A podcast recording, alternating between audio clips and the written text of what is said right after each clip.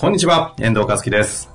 えー今日はですね、お知らせがあるということで、秋山先生とやっていきたいと思います。秋山先生、よろしくお願いします。はい、お願いします。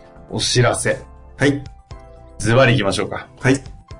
お願いします。あ、お、お私。はい。私。いや、実はですね、秋山先生が、Kindle 第5弾を、第5弾ですよね。はい、そうです。今まで、えー白、黒、うん。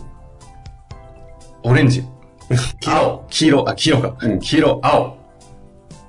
あと何色だで、白、黒、青、黄色。黄色。出てきた中でうん、赤本が出たという感じですね。ですよ。前振りが下手くそでしたが、赤本が出ました。そしてそのタイトルは、ここは秋山先生に言っていただきましょうか。はい、えー、タイトルがですね、マインドシフト、圧倒的な価値観。これが今回の、まあ、タイトルというかテーマです。ちょっとね、今までとは趣向がちょっと違うという感じで聞いてる。趣向というか、なんかもっとこう、大きく広く、うん。は、なんかこう、なんていうんですか、伝えたいというような角度で書かれたというふうに聞いてるんですけど。あ、そうですね。で、今までは、まあ、どちらかというと、まあ、経営者の方、えそれから、まあ、えー幹部とかリーダーの方を、まあ、題材に書いてたんですが、はい今回はもちろんその方も含めて、っていうか、もっと全体的な、まあ、ひ人のというか、人間のというか、そういう視点、視座で伝えたいことを書きました。うん、うん、うん。もう初めにはですね、時代のうねりということで、うん。この今言われている AI だ、仮想通貨だ、クラウドファンディングだ、ブロックチェーンだといろいろある中において、うん。どういうマインドを持ってこれからの時代を切り開き生きていくといいかという示唆がね、されているようですね。うん、そうなんですよ。で、この、まあ、時代のうねりとか、あとは大きな変化とかってよく言われてるじゃないですか。はい。で、意外と皆さんこれどれぐらい大きい変化かっていうのが分かってそうで分かってないんですよ。ほうほうほう。やっぱやばいっすか？うん。かなりやばいっていうか楽しい。た楽しいですか、うんまあちょっと怖いという表現もあると思いますけどね、普通は。あの、まあ、えー今回の Kindle の版の Kindle 書籍の中でもちょっとだけ触れたん書いてあるんですが、はい。私の中では、あの、感覚的には幕末と同じぐらいの変化っていうふうに捉えてるんですよ。ほうほう。乱世ですね。乱世。江戸幕府が終わって、で、それからこう新しい時代に入ってる。うんうん。で、それぐらい大きい変化が来てるので、まあ、私たちはそこに対して不安とか恐れも感じています。うんうん。うんで、私は思うわけですよ。これからどうなるのかなって。で、不安に思っても構わないんですが、不安に思う、思わないではなくて、その大きい変化が来てるんだから、それをどういうふうに捉えて、どういうふうに活かすと、その変化さえリソースにできるんだってことを、今回はうん強く強く皆さんに伝えたいなと思ってます。なるほどですね。具体的には少し、まあネタバレもね、ちょっとあるかと思いますが、はい。どんな、こう、内容になっているって少しお話ってしてもらってもうん大丈夫ですか、えっと、まず、えっと、今どういう変化が起きてるかっていうと、さっきちょっとおっしゃった、こう、AI だとか、ブロックチェーンだとか、あとはその働き方だとか、おっしゃってますよね。はい。おっしゃってる世の中起きてる。はい。ただ、それは、うんと、A という前提から B という前提に変わってきたっていうところが捉えてほしいってことなんですよ。うんうんうん。で、その A という前提は何かというと、えー、まあ、何が変わったかっていうと、資本主義経済社会が変わったのではなくて、資本主義経済社会におけるビジネスの成功というものが変わった。うんうん。で、まず今までの資本主義経済社会っていうのはどういう枠組みで成り立ってるかっていうと、ちょっと簡単に触れると、はい。えーまず国なり会社なりがこういうふうな会社を作りたいとか、こういう国を作りたいみたいなビジョンを掲げて、うんうん。そのためにはこういう人材が必要だということをこう発信するわけですよ。そうすると私たちはその組織とかが求めている人材になっていくと結果として報酬なりポジションをもらえる。はい、はい、なるほど。でベースで言うと、組織が求める人材に自分がどうやってなっていくか。まあ、寄せていくって言葉を使ってるんだが、寄せていくかってことがそれが本、成功だったわけですよ。うん。で、それは言い悪いではなく、それがそうであった。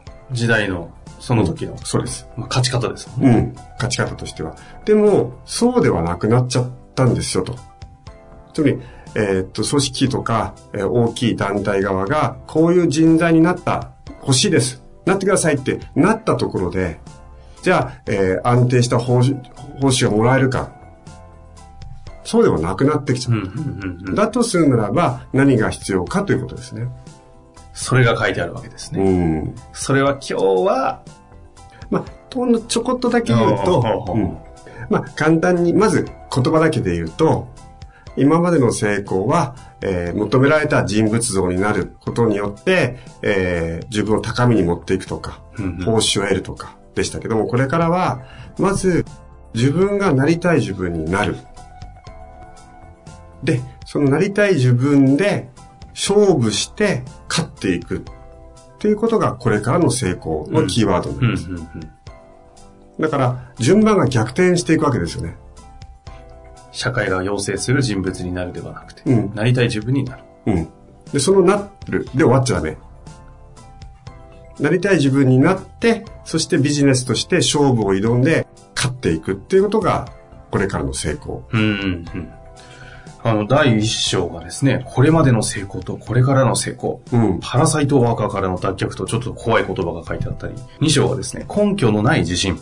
それはあなたを成功に導く自分軸とありますね。うん、うん。第3章が根拠のない自信を鍛えるトレーニング法。あ、具体的な、はいそのための、生き抜くためのそうですね。トレーニング法まで書いてあるんですね。そして4章が根拠のない自信を目覚めさせる魔法の言葉。なんかこれ最後は秋山先生っぽいですね。そうですか？ああうん魔法の言葉。なんだなんだちょっと気になるじゃないですか。で、ここで、えっ、と、中身的に言うと、まあ、じゃあ皆さんにお聞きしますが、根拠のある自信って、まあ、根拠のない自信が重要だと言うけども、じゃあ根拠のない自信って何ですかと。根拠のない自信って昔からね、よく耳にする言葉ですが、うんよう実態がわからないですからね。ね。そして、じゃあ逆に言うと、根拠のある自信って何なの？と。うんうん。っていうところも分かっていくべきで。で、ここでは、え根拠のある自信はこういうものですと。で、根拠のある自信が、えー使い勝手のいい部分と、使い勝手の悪い部分っていうのもお話ししてあります。ほーん。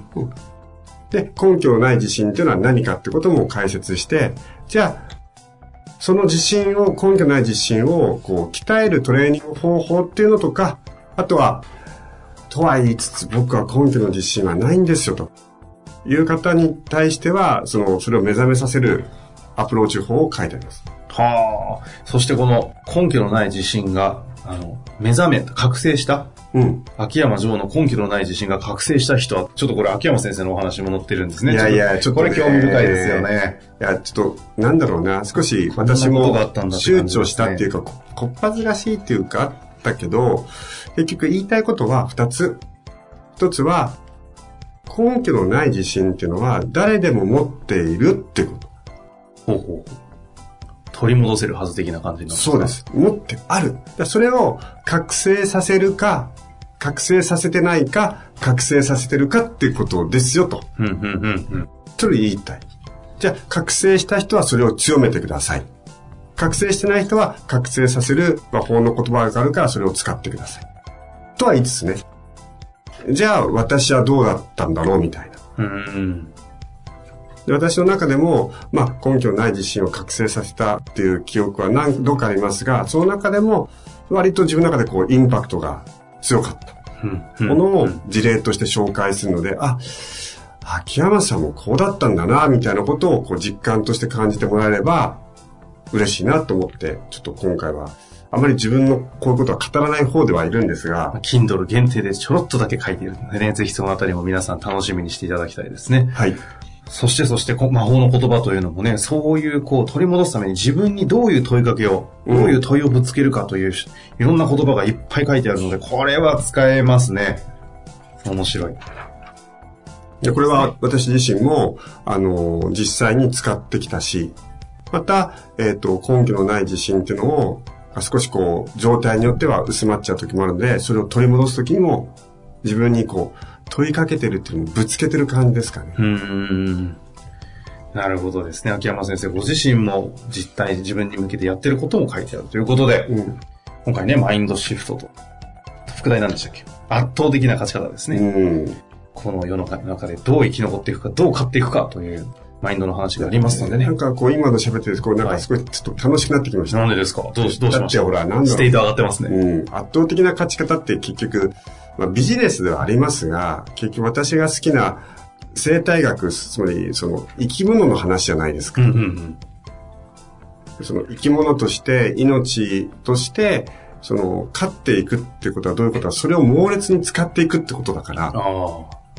だから、えっと、動物が捕食をして自分の命を全うしたり、子供を産んでいくかのように私たちはビジネスってことを通して自分の命を使い切るってことをしないといけないわけです。うん、うん、うん。だからそれを AI が切ったからだとか、なんとかどうだからって言って、その命を使い切るってことを、うーんと、サボるというか、ないがしろにするってことは、本来は許されなくて。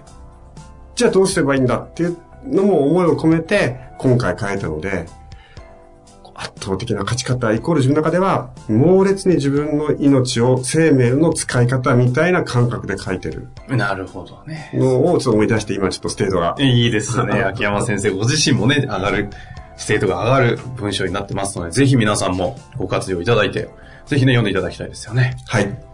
で、また、あのー読んでいただいて、えーそれぞれの皆さんの、こう、なんだろう、感覚とか感想っていうのがあれば。いただければ、またそれで嬉しいなと思います。そうですね。ポッドキャストでも質問とかね、あの、感想とかいただいても結構ですので、お待ちしております。そしてね、今日は全部は言いませんが、これに基づく、こう、マインドシフトするための仕組み、仕掛けみたいなのも、実は、あの、リリースしてサービスとして出していこうという取り組みをされているというふうに聞いてますので、ね。その後ですね。あとですね。それもね、今すごい頑張ってるので、ね、なので、一旦まずマインドシフト読んでいただいて、その後もまだね、面白いものが出てきますので、楽しみにしていただきたいですね。はい。というわけで、秋山先生、本日もありがとうございました。はい。ありがとうございました。